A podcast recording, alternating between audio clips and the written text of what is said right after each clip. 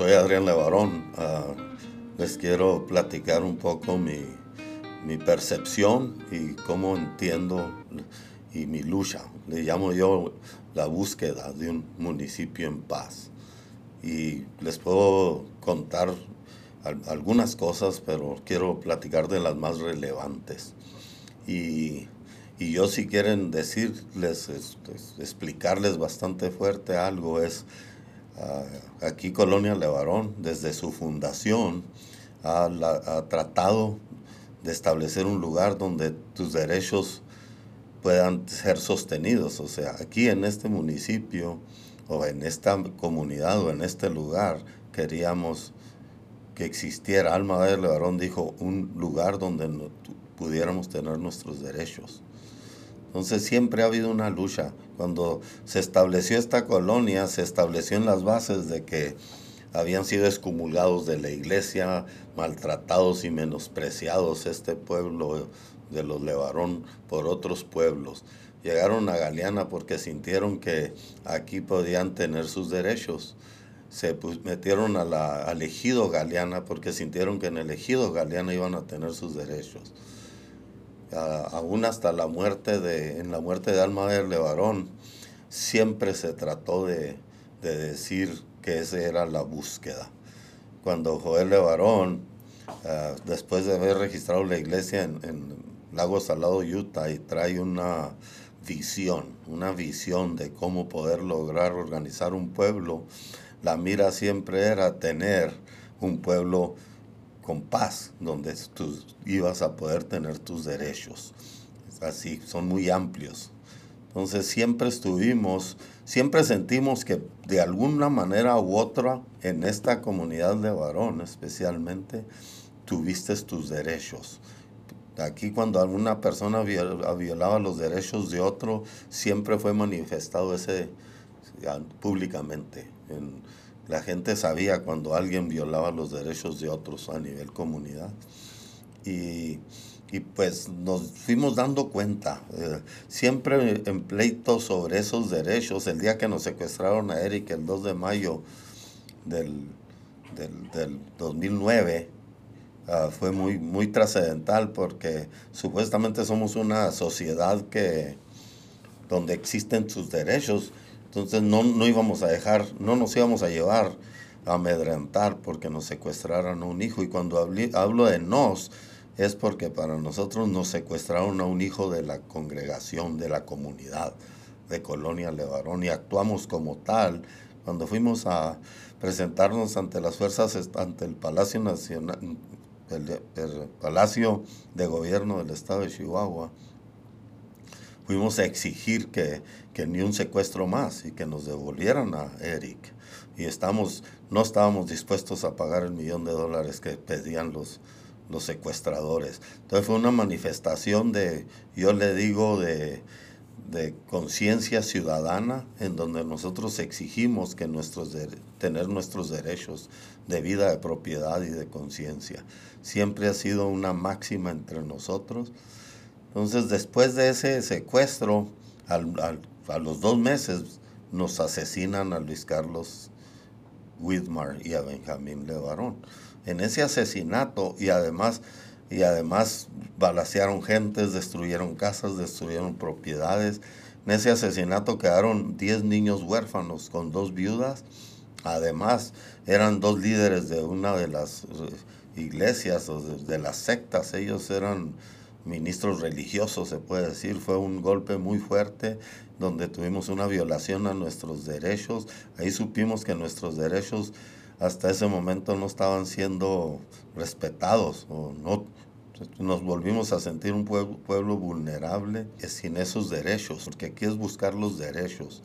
Entonces, desde, desde ese entonces empezamos a una búsqueda de, de justicia en un mundo que desconocemos hasta cierto punto, que hemos tenido que ir a aprender, aprendiendo. Cuando años después pasaron muchas cosas, cositas así, pero una de las cosas más revelantes en mi vida, que me destapó a mí el entendimiento de la necesidad de entender cómo podemos ser una sociedad donde tengas tus derechos, es que arrestaron a mi hijo Jesús, Adrián Levarón Muñoz, y se lo llevaron a la cárcel de Lagunitas. Y yo fui, yo fui a ver por qué lo habían detenido y no me dejaban verlo y no, no me, para mí violaron muchos de mis derechos y, y de los derechos de mi hijo, nomás en el arresto en sí. Y en esa ocasión hubo un enfrentamiento tan fuerte con la policía municipal y, amigos nuestros de la policía estatal y amigos nuestros de la policía federal y, este, y hasta con las mismas fiscalías que descubrimos grandemente que la policía municipal es la máxima autoridad en un municipio, que es una autoridad por encima de cualquier otra autoridad estatal o federal. Y entonces descubrimos también que esa policía está cooptada por el crimen organizado. O sea que al final de cuentas el jefe de ellos es el crimen organizado y por la estructura que existe en el municipio descubrimos que a ellos no los puede quitar la ciudadanía porque están, son el cuerpo policíaco de, de los municipios son gente que está siendo contratada por el alcalde. Entonces le tienen que cancelar el contrato y no se los cancelan porque se puede decir que tiene, tendrían sus vidas amenazadas y por lo tanto me di cuenta que el municipio de Galeana y, y, la mayoría de los municipios importantes de México son municipios secuestrados. Entonces, eh, con esa idea, yo ya tenía muy firme la, la, la, búsqueda de un municipio en paz. ¿Qué podemos hacer? También me di cuenta que, que en, que en Galeana no existe una agencia donde tú puedes ir a poner una queja, una denuncia, una demanda, especialmente penal o criminal. Sí, nomás puedes ir a pagar multas por algo administrativo, por hacer rayuelas o por X, algo simple. El Estado es el responsable de, la, de recibir tu queja, como se dice en inglés, the District Attorney Office, donde tú pones tus quejas, no existe en Galeana. En Galeana no hay lo que se llamaba ministerio público. Entonces yo dije, pues ¿por qué no hay? ¿Por qué Galeana no tiene los medios?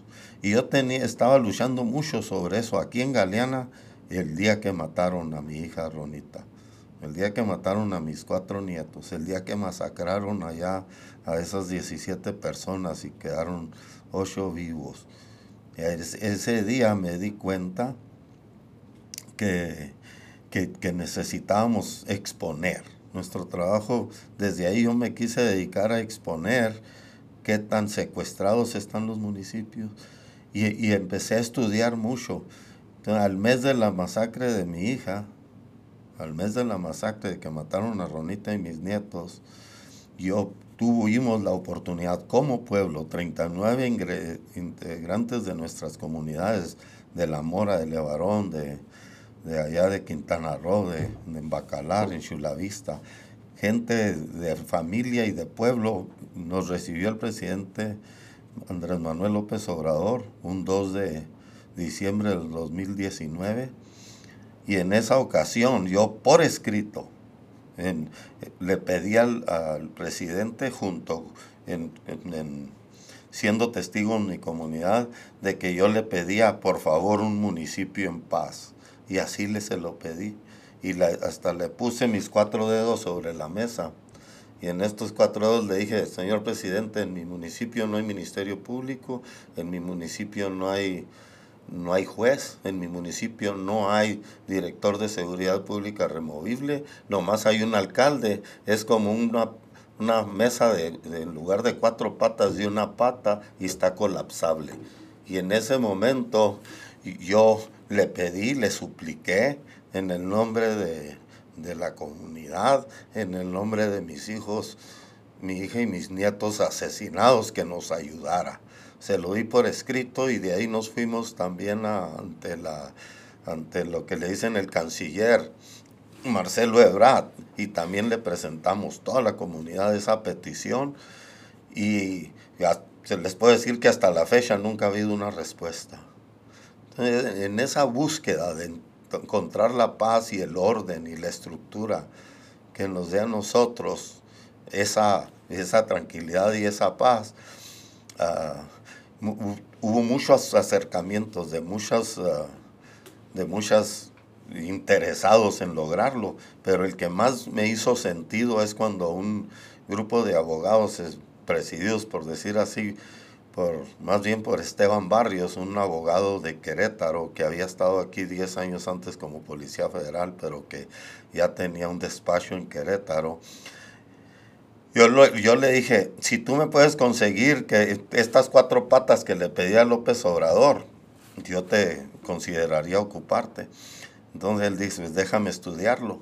Yo en esa ocasión le pedí, y además quiero que me consigas estos cuatro patas, el, el, Ministerio Público, el juez, el, la policía removible y que el alcalde. Y también un edificio de vidrio para que sea transparente la función de cada una de estas de instituciones dentro del municipio.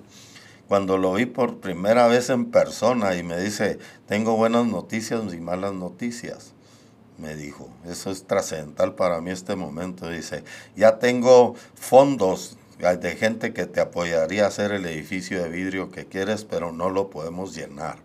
Hay una imposibilidad de que el Estado o la Federación les dé Ministerio Público o les dé juez o les dé. Ustedes no, no podrían. Y ya le dije, bueno, pues entonces estamos fregados, ¿no? No podemos lograrlo.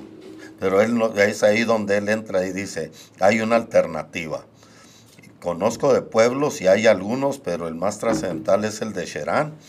Entonces tú tienes que aprender en tu discurso algo, tienes que aprender a, autodefinirte como pueblo en tus derechos y a través de ello llegar a una autodeterminación. Es tu derecho. Y entonces yo la, le dije, si tú logras si tú puedes hacer que nuestro pueblo llegue a, ese, a, ese, a esa conciencia y a ese entendimiento de la autodeterminación, así le dije, you're, you're hired, te ocupo, yo personalmente te ocupo, ayúdanos a lograrlo.